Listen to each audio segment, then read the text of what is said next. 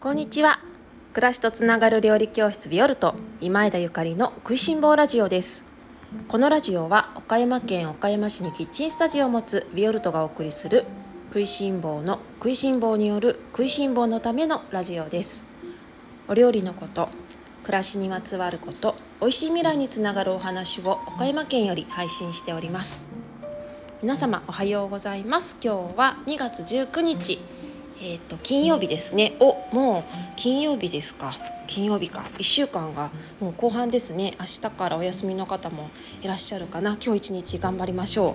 えっと私は今日もレッスンです。えっと変わらず中華麺のレッスンをしておりまして担々麺と冬の餃子というテーマでお送りしております。えっと明日にはオンラインレッスンの方も同じテーマのオンラインレッスンの方も発売更新しますので、えー、ご予約の皆様どうぞ今しばらくだけお待ちください。もちろんあのどなたでもいつでも購入することができますのでご予約されてない方も明日、えっと、ホームページの方をチェックしていただけましたら嬉しいです。さて、えっと、昨日のラジオはえー、地元のお魚屋さんとの初コラボで、えー、っと収録ラジオ収録をさせていただいたんですがいかがでしょうか、えー、っとこの音声配信はスタンド FM というアプリとそれから Spotify と,、えっと Google ポッドキャストかな？で配信をさせていただいておりまして昨日の分はスタンド FM のみの配信となっておりますのでもし Spotify とか Google ポッドキャストでごは、えっと、ご拝聴いただいている方がいらっしゃいましたらよかったらスタンド FM の方でお聞きいただけましたら嬉しいです。さて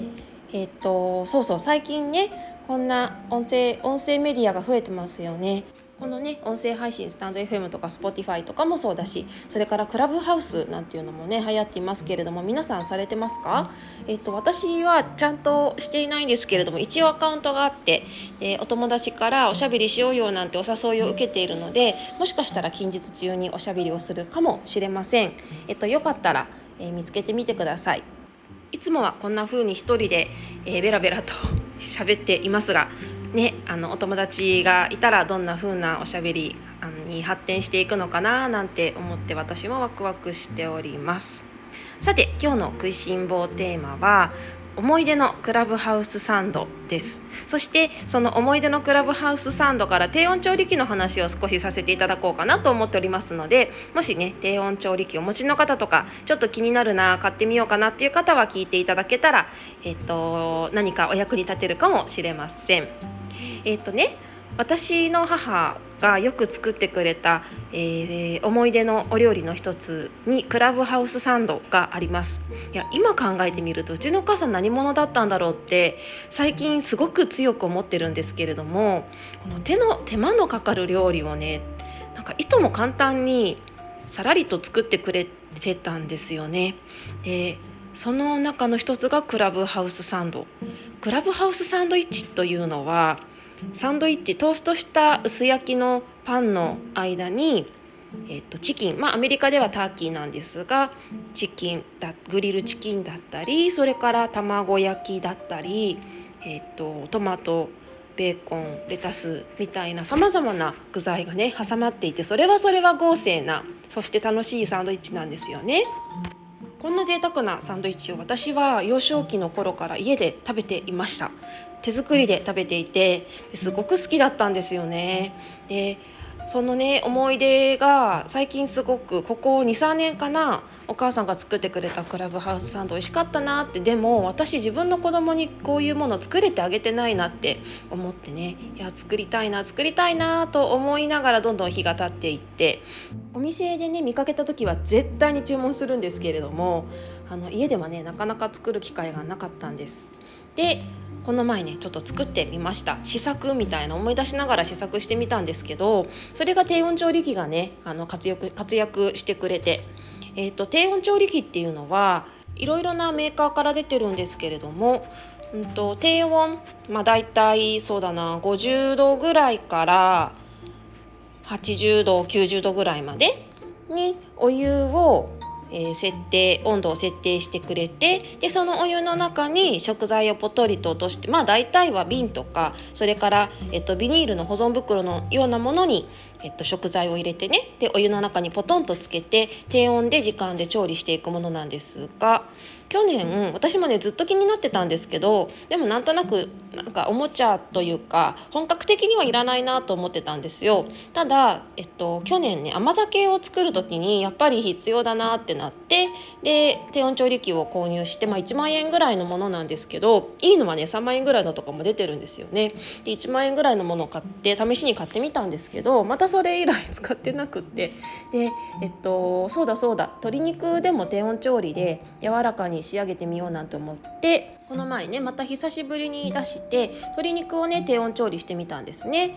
えっと今回は厚めのえっとビニール袋？耐熱のビニール袋にえっと、一つはね一つは胸肉鶏胸肉のサラダチキンを作ろうと思って鶏に胸肉とそれから鶏に胸肉の重量に対しての、えっと、1.5%ぐらいの重量のお塩粗塩とそしてディルとニンニクを入れたかな。ディルハーブのディルですね。とニンニクをそいだものを入れてでぴっちりチャックを閉めたもの。そしてもう一つはささみですね、えっと、ささみ肉鶏ささみ肉とえっと、こちらは確か1%濃度の1%の重量の鶏肉に対して1%の重量の粗塩とそれから生姜をそぎ切りしたものを、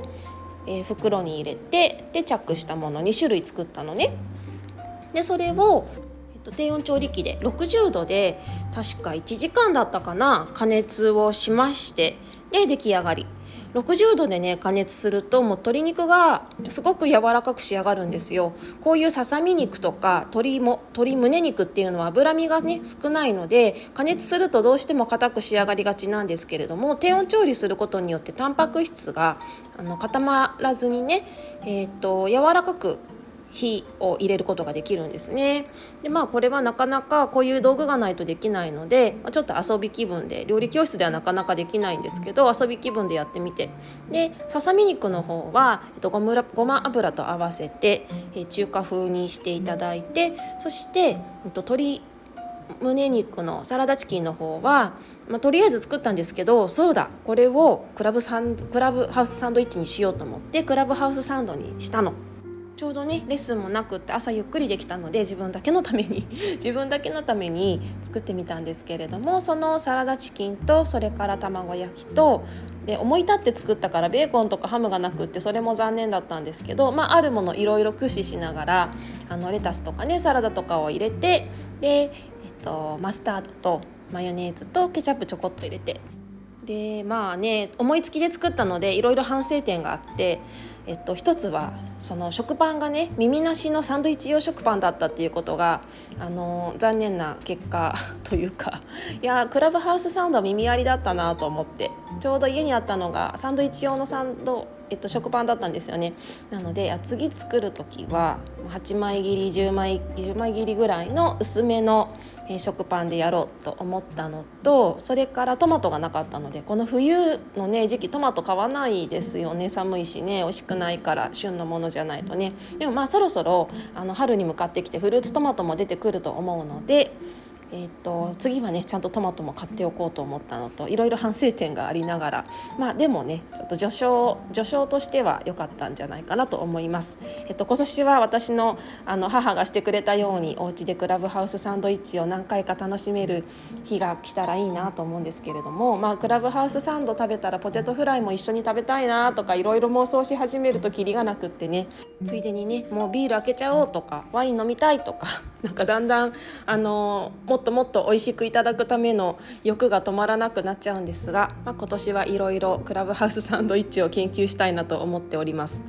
鶏肉ねあのちょっとね鶏肉の私匂いが苦手なんですよね美味しくて好きなんですけどやっぱり日本で買える鶏肉っていうのはブロイラーのものも多くてちょっとねなんか薬臭い感じもあっても仕方がないんですけど仕方がないんですけどねあのやっぱ自分でね買えばっていう話に最終的になっちゃうので自分で買って自分で締めればみたいな話にあれこれ言ってるとなっちゃうのでまあ仕方がないんですけどその鶏肉の臭みを消すための工夫みたいなこともあの私はすごくいつも興味深く研究をしていまして、まあ、お酒につけるとかシンプルなものから、えっと、塩麹を上手に使ったりとかハーブや胡椒をねあのスパイスを使ったりとかいろいろしてるんですが今回はその低温調理だったからこそねなおやっぱり鶏肉の匂いっていうのが実はちょっと気になったので、えっと、その後そのね